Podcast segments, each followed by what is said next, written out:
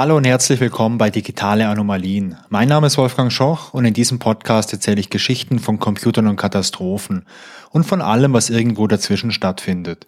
Hier geht es um die wunderbare Welt der Technik und um all die Geschichten von Fehlern und vom Scheitern. Hallo bei der ersten Folge im Jahr 2022. Ich hoffe, ihr seid alle gut ins neue Jahr gestartet. So einen Jahreswechsel, den verbringt man ja oftmals mit einem Feuerwerk. Und weil es dieses Jahr nicht so viel Feuerwerk gab, dachte ich mir, dass ich einfach mal eine heiße und explosive Folge mitbringe. Denn in der heutigen Folge, Nummer 23, da geht es um ein Handy, das sprichwörtlich brandheiß war. Ich bin mir jetzt nicht sicher, wie gut ihr euch mit dem ganzen Produktportfolio von Samsung auskennt. Ich bin da kein Experte drin. Und bei der Vorbereitung auf die Folge, da bin ich da auch ein paar Mal durcheinander gekommen, denn es gibt so viele unterschiedliche Produkte von Samsung, also zumindest im Smartphone-Bereich, die alle ähnlich heißen, ähm, dass mir einfach die Übersicht ein bisschen flöten gegangen ist. Wenn ihr die Mega-Experten seid, dann äh, korrigiert mich gerne im Nachgang, wenn ich irgendwas durcheinander gebracht habe. Heute geht es jedenfalls um das Samsung Galaxy Note 7. Und dieses Gerät war der Nachfolger vom Samsung Galaxy Note 5. Die Nummer 6 ja, habt ihr sicher gemerkt, die habe ich gerade ausgelassen. Die wurde aber auch von Samsung ausgelassen. Denn man hat entschieden, dass man die Nummer 6 überspringt, um synchron zum parallel erscheinenden Galaxy S7 zu sein. Es gibt also von Samsung diese Galaxy S-Serie. Das sind so normale Smartphones, also von den, von den Ausmaßen normale Smartphones. Das ist aber so, wie ich das verstanden habe, schon so die Premium-Klasse, die es von Samsung gibt. Und dann gibt's noch diese Galaxy Note-Geräte. Das Note ist jeweils größer als das S-Modell und beim Note spricht man auch von einem Phablet, also von einer Mischung aus Phone und Tablet. Und äh, die Besonderheit von diesen Geräten ist, dass da ein Stift dabei ist, mit dem man halt auch äh, malen kann und den man auch für die Eingabe nutzen kann. Das Galaxy Note 7 also, das war das Topmodell, das 2016 rauskam. Wie gesagt, vorgestellt am 2. August 2016. Es war das erste Samsung-Handy mit einem USB-C-Anschluss, dann war es das letzte Galaxy Note-Gerät mit so einem physikalischen Home-Button. Es hatte solche Features drin wie eine Iris-Erkennung, damit man das Gerät mit seinen Augen entsperren konnte.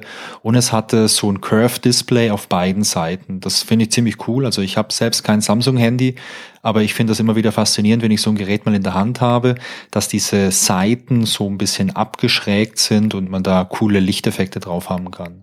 Der Verkaufsstart vom Galaxy Note 7, der sollte dann am 19. August sein. Die Vorbestellungen, die starteten bereits einen Tag nach der Vorstellung, also am äh, 3. August. Allein in Südkorea gab es daraufhin 200.000 Vorbestellungen in den ersten beiden Tagen und das war wohl ein absoluter Rekord. Samsung Kanada vermeldete damals, dass die Vorbestellungen ebenfalls unglaublich gut sind. Genaue Zahlen konnte ich da leider nicht finden. Auf jeden Fall waren die ganzen Vorbestellungen so überwältigend, dass der Verkaufsstart in mehreren Ländern wie beispielsweise Malaysia, den Niederlanden, Russland oder der Ukraine auf den September verschoben werden musste. Und laut Bloomberg, Bloomberg ist ein Wirtschaftsmagazin, ich glaube, da gibt es auch einen Fernsehsender mit so Wirtschaftsnachrichten. Jedenfalls laut Bloomberg war das Ziel von Samsung damals, dass man deutlich vor dem Release des iPhone 7 auf den Markt kommt. Und wer ein Apple-Gerät hat, also ich habe beispielsweise eins, der weiß, dass Apple jedes Jahr die neuen Geräte im September ankündigt und dann werden die auch kurz darauf immer veröffentlicht.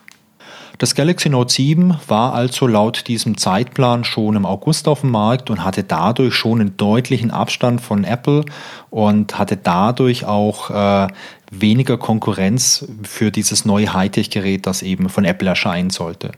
Die ersten Reviews, die es damals für das äh, Galaxy Note 7 gab, die waren durchgehend positiv. Man lobte die allgemeine Qualität und die Verarbeitung vom Gerät. Dann lobte man das User Interface, das nochmal von Samsung vereinheitlicht und irgendwie verbessert wurde. Es gab auch Kritik am Gerät und zwar zum einen gab es Kritik für den hohen Preis und zum anderen kritisierten manche, dass es zu viele Gemeinsamkeiten mit dem Samsung Galaxy S7 gab.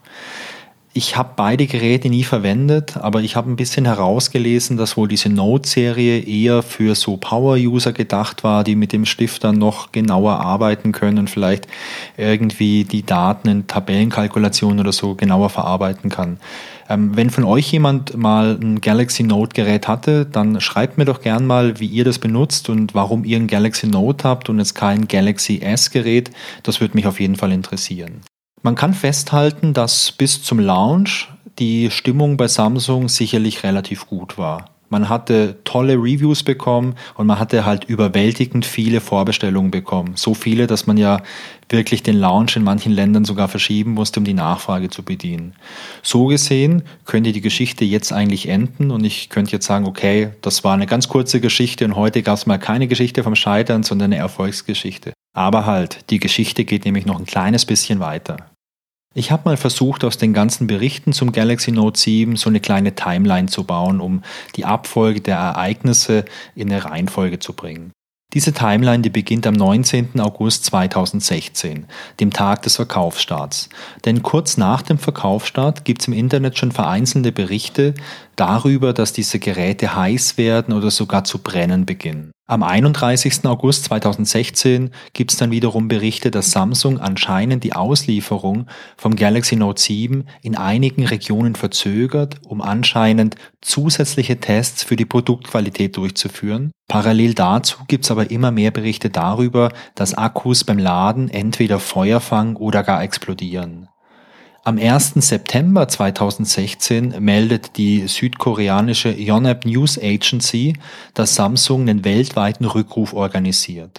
Der Grund ist laut Samsung ein Herstellungsfehler an den Akkus.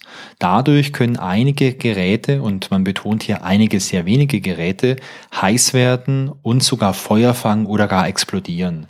Samsung spricht in dem Zusammenhang von 35 bestätigten Fällen. Kurze Zeit später, am 8. September 2016, schreibt die FAA, das ist die US Federal Aviation Administration, also die hm, Flugsicherheitsbehörde, könnte man es vielleicht übersetzen, äh, der USA, die schreibt vor, dass Passagiere das Gerät in Flugzeugen nicht mehr laden oder anschalten dürfen. Nur einen Tag später, also am 9. September 2016, da zieht die EASA, das ist die Europäische Agentur für Flugsicherheit, nach und die verbieten ebenfalls, dass das Galaxy Note 7 an Bord von einem Flugzeug verwendet werden darf. Und man weist auch nochmal darauf hin, dass das Kabinenpersonal informiert werden muss, wenn ein so ein Gerät beschädigt ist, wenn es heiß wird, wenn es Rauch verursacht oder wenn es zwischen die Sitze fällt. Aber wenn ihr in der letzten Zeit, also in den letzten Jahren mal geflogen seid, dann erinnert ihr euch vielleicht auch daran, dass genau diese Durchsage heute immer noch im Flugzeug kommt. Dass man auf jeden Fall das ähm, Kabinenpersonal informieren soll, wenn so ein Gerät eine Fehlfunktion hat oder wenn es zwischen die Sitze fällt. Man soll das dann nicht irgendwie A stecken lassen oder B von Hand irgendwie selbst äh, rausfummeln. Und ähm, falls ihr 2016 geflogen seid, dann erinnert ihr euch vielleicht auch noch daran, dass in Flughäfen damals so große Poster waren und so große ja, Plakate, auf denen auch so ein Galaxy Note äh, 7 drauf war und der Hinweis, dass man mit solchen Geräten entweder gar nicht ins Flugzeug darf, also je nachdem, wann ihr das gesehen habt, wann ihr geflogen seid, oder halt auch der Hinweis drauf war, dass man diese Geräte nicht verwenden darf an Bord. Weiter geht's dann am 16. September 2016. Da gibt's den offiziellen Rückruf in den USA. Es wird damals bekannt, dass es in den USA 26 Fälle von Verbrennungen und 55 Fälle von Sachbeschädigungen gab. Am 19. September 2016 äh, fängt Samsung dann an, die Geräte auszutauschen. Die Ersatzgeräte, die man bekommt, die sind mit Akkus von einem anderen Hersteller ausgestattet. Denn Samsung hat ja äh, anfangs gesagt, dass man ein Herstellungsproblem vermutet am Akku. Deswegen setzt man jetzt auf einen anderen Hersteller, um dieses Problem zu umgehen. Gleichzeitig verkauft Samsung Beteiligung an verschiedenen Technologiefirmen im Wert von rund einer Billion Won. Und falls ihr euch mit äh, südkoreanischer Währung nicht so gut auskennt, kein Problem. Ich habe das mal für euch gegoogelt. Das entspricht ungefähr 800 Millionen Euro. Denn zu dem Zeitpunkt werden die Kosten vom Rückruf auf mindestens eine Milliarde Dollar geschätzt. Das sind circa 900 Millionen Euro. Ich weiß an der Stelle auch nicht, warum man in den Medien auf der einen Seite von äh, einer Billion Wong und dann von einer Milliarde Dollar äh, spricht und das irgendwie nie so richtig in Relation setzt. Aber dafür gibt's ja den Service-Podcast hier an dieser Stelle. Es werden ähm, nach dieser Austauschaktion, also nachdem die angelaufen ist, wird äh, berichtet, dass es auch Zwischenfälle mit diesen Austauschgeräten gibt. Es wird genau dasselbe berichtet. Die Akkus werden heiß, die Akkus fangen Feuer oder die Akkus explodieren. Dennoch kündigt Samsung am 27. September 2016 an, dass das Galaxy Note 7 ab dem 28. Oktober wieder in Europa ganz regulär im Handel erhältlich sein soll. Am 5. Oktober 2016 gibt es einen weiteren Zwischenfall, und zwar in einem Flugzeug auf dem Flughafen in Louisville in den USA. Da ist nämlich ein Passagier an Bord, der ein Galaxy Note 7 hat. Er schaltet dieses Gerät aus und obwohl es ausgeschalten ist, fängt das Gerät Feuer. Es gibt eine Evakuierungsaktion und es stellt sich später auch heraus, dass es sich dabei um so ein Austauschgerät gehandelt hat. In den Tagen darauf gibt es weitere Fälle von so brennenden und explodierenden Austauschgeräten. Am 10. Oktober 2016 gibt es dann einen weltweiten Rückruf aller Galaxy Note 7 Geräte. Und zwar auch der Geräte, die eben ausgetauscht wurden und jetzt einen Akku von diesem anderen Hersteller haben. Einen Tag später, am 11. Oktober 2016, stellt Samsung die Produktion des Galaxy Note 7 ein. Samsung ruft dann dazu auf, dass die Geräte und auch die Austauschgeräte nicht mehr verwendet werden sollen. Stattdessen sollen die Käuferinnen und Käufer die Geräte zurückgeben und entweder gegen ein anderes Gerät eintauschen, also gegen ein anderes Modell, oder sich einfach den Kaufpreis zurückerstatten lassen. Und im Nachgang passieren dann noch viele weitere Dinge. Beispielsweise blockieren verschiedene Mobilnetzbetreiber das Galaxy Note 7 komplett. Darunter ist zum Beispiel komplett Australien und komplett Neuseeland. Die machen einfach Folgendes. Die holen sich von Samsung Listen mit den E-Mail-Nummern, also IMEI, das ist die International Mobile Equipment Identity Nummer. Und das ist eine 15-stellige Seriennummer, die jedes Gerät hat und die halt auch einmalig ist. Und anhand von dieser Seriennummer ist jedes Gerät eindeutig identifizierbar. Und wenn man die blockiert, dann konnte man sich halt einfach nicht mehr an diesem Mobilfunknetz anmelden und letztendlich auch nicht mehr telefonieren. Um auch wirklich sicherzustellen, dass die Geräte aus dem Verkehr gezogen werden, geht dann Samsung dazu über, verschiedene Zwangsupdates auszuliefern. Mit diesen Updates wird die Akkukapazität erst auf 60% und später auf 0% reduziert. Bedeutet, mit diesem Update im Gerät konnte man es einfach nicht mehr aufladen und konnte damit dann auch nichts mehr anfangen. Die große Frage ist natürlich, was ist da passiert? Samsung hat die ganze Geschichte ausführlich untersucht und um die Transparenz zu wahren, hat Samsung noch direkt drei andere externe Unternehmen mit ins Boot geholt, die ebenfalls Untersuchungen angestellt haben. Bei den drei Unternehmen handelte es sich um den TÜV Rheinland, dann um ein Unternehmen namens Exponent und um ein Unternehmen namens UL. TÜV Rheinland kenne ich, die anderen beiden kenne ich nicht, aber nach Lektüre von diesen ähm, Untersuchungsberichten wirkt es auf mich, als ob das einfach Experten sind, was so Batterietechnologie angeht.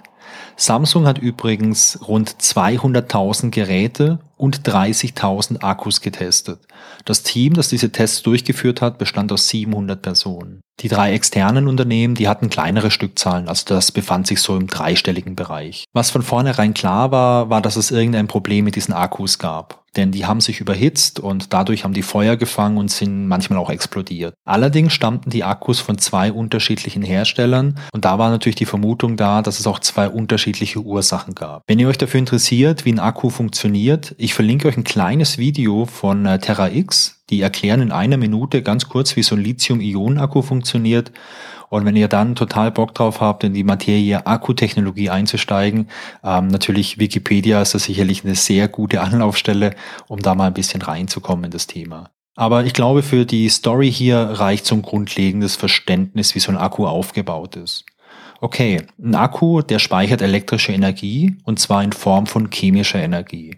Beim Entladen wird dann diese gespeicherte chemische Energie wieder in elektrische Energie umgewandelt und beim Laden ist es genau andersrum. Ich führe dann elektrische Energie zu und die wird im Akku in chemische Energie umgewandelt. So ein Lithium-Ionen-Akku, der besteht aus einer Handvoll Bauteile. Zum einen hätten wir da die Kathode, das ist der Pluspol, und die Anode, das ist der Minuspol. Dann gibt es den Separator, der separiert, also trennt Kathode und Anode und verhindert dadurch einen Kurzschluss. Und diese drei Bauteile, das sind Folien. Das könnt ihr euch vorstellen wie so ein Sandwich. Ihr habt erst die Kathode, darauf kommt dann der Separator und darauf kommt die Anode. Und dieses Sandwich wird dann aufgerollt. Und zwar zu so einem kleinen Päckchen. Vielleicht habt ihr so einen Akku ja schon mal gesehen. Das sind meistens so kleine rechteckige ja, Pakete, die sind relativ dünn und darin sind quasi diese aufgerollten drei Folien einfach reingepackt. Diese drei Folien, die werden dann in Plastik eingepackt und bevor dieses Plastik dann zugemacht wird, wird das Ganze noch mit Elektrolyt aufgefüllt. Elektrolyt ähm, könnt ihr euch als Flüssigkeit vorstellen, die allerdings nicht leitfähig ist, so wie Wasser, denn sonst wird es ja einen Kurzschluss geben. Aber in diesem Elektrolyt, da sind Lithium-Ionen drin und die spielen später eine ganz wichtige Rolle in der Funktionsweise, wie so ein Akku funktioniert. Okay, das Ganze wird aufgefüllt und dann wird es versiegelt und jeweils die Kathode und die Anode, die werden so als Kontakt herausgeführt, denn irgendwo muss ich ja später entweder mein Ladegerät oder mein Mobiltelefon anschließen. Wie das jetzt ganz genau funktioniert mit diesem Ladevorgang und dem Entladevorgang, wie gesagt, da verlinke ich euch ein kleines Video, da könnt ihr euch das mal anschauen. Das ist ein Beispiel. Ähm, ich glaube, das ist einfach besser, wenn man da was Visuelles sieht, wenn man sich dafür interessiert. Wichtig für das Nachfolgende ist aber, dass die Kathode und die Anode, also Pluspol und Minuspol, die müssen halt ständig durch diesen Separator getrennt sein, denn sonst gibt es einen Kurzschluss. Beim ersten Hersteller, dabei handelte es sich um Samsung SCI. Das ist ein Tochterunternehmen von Samsung, das auf so Batterie- und Akkufertigung spezialisiert ist. Da zeigte die Untersuchung, dass manche Akkus in der rechten oberen Ecke etwas beschädigt waren. Die waren so ein ganz, ganz kleines bisschen so eingedellt. Und diese kleine Delle, das zeigte eine Röntgenaufnahme, die führte dazu, dass äh, im Akku eben Kathode, Anode, die so schön aufgerollt waren, die wurden dadurch ein kleines bisschen verschoben und dadurch konnte ein Kurzschluss entstehen. Außerdem entdeckte man, dass bei manchen Akkus diese, dieses Sandwich eben aus Kathode und Separator und Anode nicht korrekt aufgewickelt war und dadurch wurde die Gefahr von so einem Kurzschluss noch ein bisschen erhöht. Außerdem stellte man fest, dass die Außenhülle, also dieses Plastik, in das alles eingepackt ist, zu eng war und auch das vielleicht noch ein Grund war, der da so ein bisschen was beitrug. Denn ein Akku, der, ja, der wird auch mal ein bisschen dicker und dünner, je nachdem, wie der aufgeladen wird oder wie der benutzt wird. Durch die Hitze dehnt sich da auch mal ein bisschen was aus. Und all das im Zusammenspiel sorgte halt dafür, dass es da oben in der Ecke einen Kurzschluss geben konnte und im Zuge dessen ähm, konnte der Akku dann einfach brennen oder auch explodieren. Beim zweiten Hersteller, da handelte es sich um die Firma CATL. Das ist ein chinesisches Unternehmen für Akkuherstellung. Da entdeckte man was ganz anderes. Und zwar waren diese Kurzschlüsse nicht immer an der gleichen Stelle, wie eben bei den Samsung-Akkus, immer rechts oben, sondern diese Kurzschlüsse, die traten an verschiedenen äh, Positionen im Akku auf. Und in der Untersuchung entdeckte man, dass es eben im Gerät scharfe Kanten oder so Grate an so kleinen Schweißpunkten gab. Und die beschädigten die Isolation im Akku mitunter. Und dadurch wurde dann, wenn diese Isolation, also der Separator durchstochen wurde, konnte es dann an dieser Stelle halt auch zu einem Kurzschluss kommen. Und das war der Grund, dass diese Akkus in Flammen aufgingen. Außerdem entdeckte man hier bei dem Hersteller auch noch, dass teilweise Isolationsmaterial ähm, schlicht und ergreifend fehlte, was natürlich auch nicht so gut ist, wenn man Kurzschlüsse verhindern möchte. Die ganze Geschichte hat ein riesengroßes Nachspiel. Das begann schon bei der Rücksendung von diesen Geräten. Als nämlich bekannt war, dass hier potenziell die ganzen Lithium-Ionen-Akkus defekt waren und in Flammen aufgehen konnten, weigerten sich viele Transportunternehmen, diese Dinger zu transportieren. Es gibt nämlich gesetzliche Vorgaben für solche potenziell defekten Lithium-Ionen-Akkus. Übrigens, diese gesetzlichen Vorgaben, die gibt's immer, wenn irgendwelche Lithium-Ionen-Akkus verbaut sind. Wenn ihr euch schon mal irgendwas bestellt habt, vielleicht so ein E-Book-Reader oder ein Handy oder ein anderes Gerät, in das so ein moderner Akku eingebaut ist, dann habt ihr sicherlich bemerkt, dass auf diesem Päckchen so ein riesengroßer Warnaufkleber drauf ist. Da steht dann auch drauf, Achtung, das Ding kann Feuer fangen, nicht ins offene Feuer werfen, ist gefährlich, Gefahrengut etc.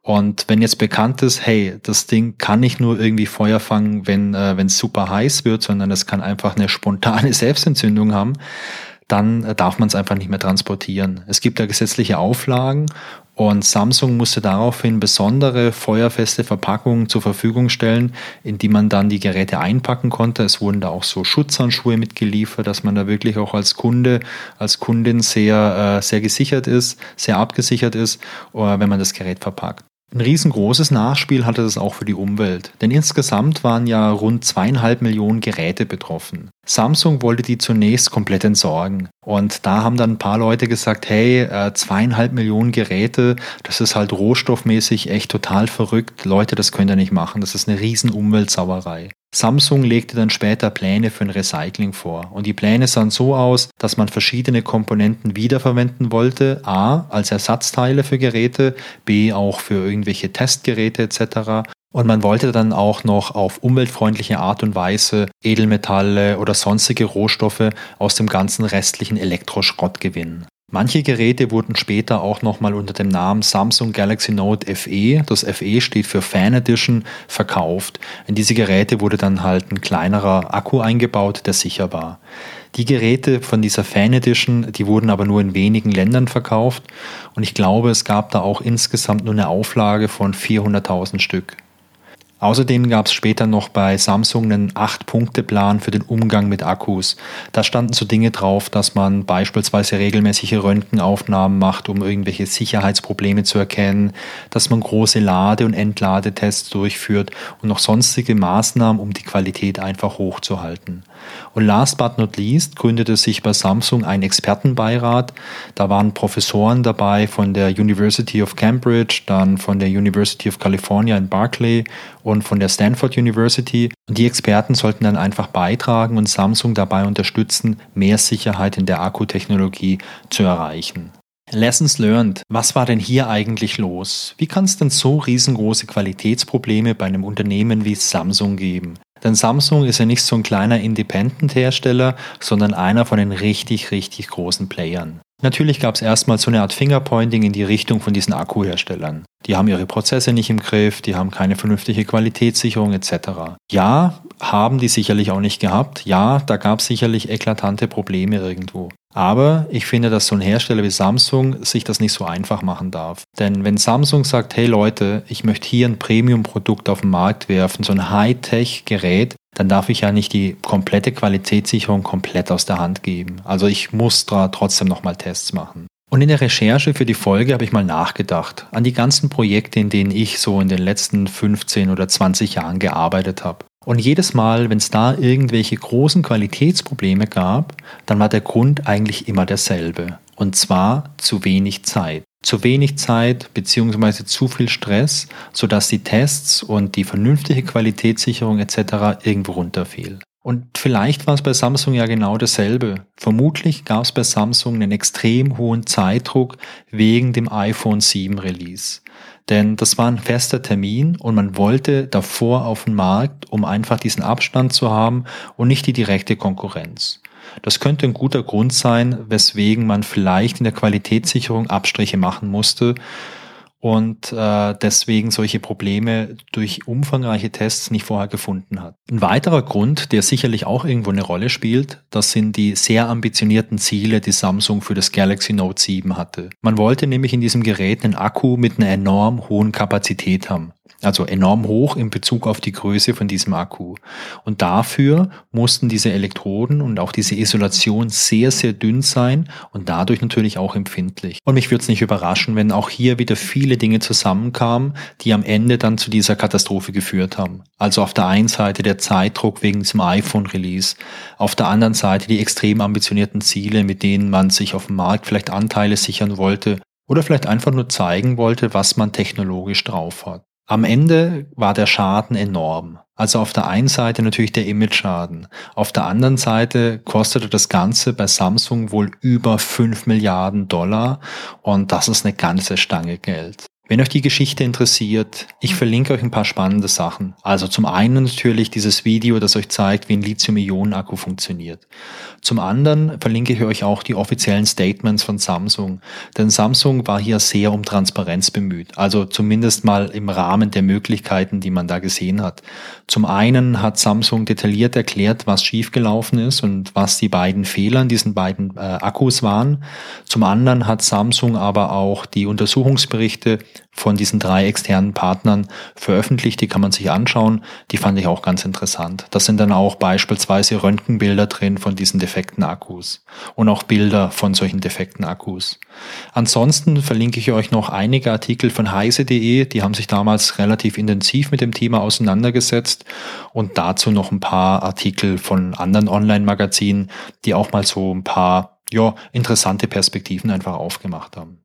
So, das war die 23. Folge von den digitalen Anomalien. Ich hoffe, es hat euch wieder Spaß gemacht. Die nächste Folge erscheint in zwei Wochen und ich freue mich, wenn ihr wieder mit dabei seid. Genauso freue ich mich aber auch über Feedback. Sehr gerne per E-Mail an feedback at digitaleanomalien.de oder als Kommentar zur Folge auf digitaleanomalien.de. Und wenn ihr Lust habt, dann folgt mir doch auch auf Instagram unter digitaleanomalien oder auf Twitter unter @danomalien. Ach ja, und falls ihr mir noch eine Bewertung bei Apple Podcasts oder sonst irgendwo geben wollt, dann wäre das auch richtig cool. Ganz neu sind übrigens auch diese Sternebewertung bei Spotify, die man zumindest mit einem Premium-Account geben kann. Bleibt gesund und tschüss bis zum nächsten Mal.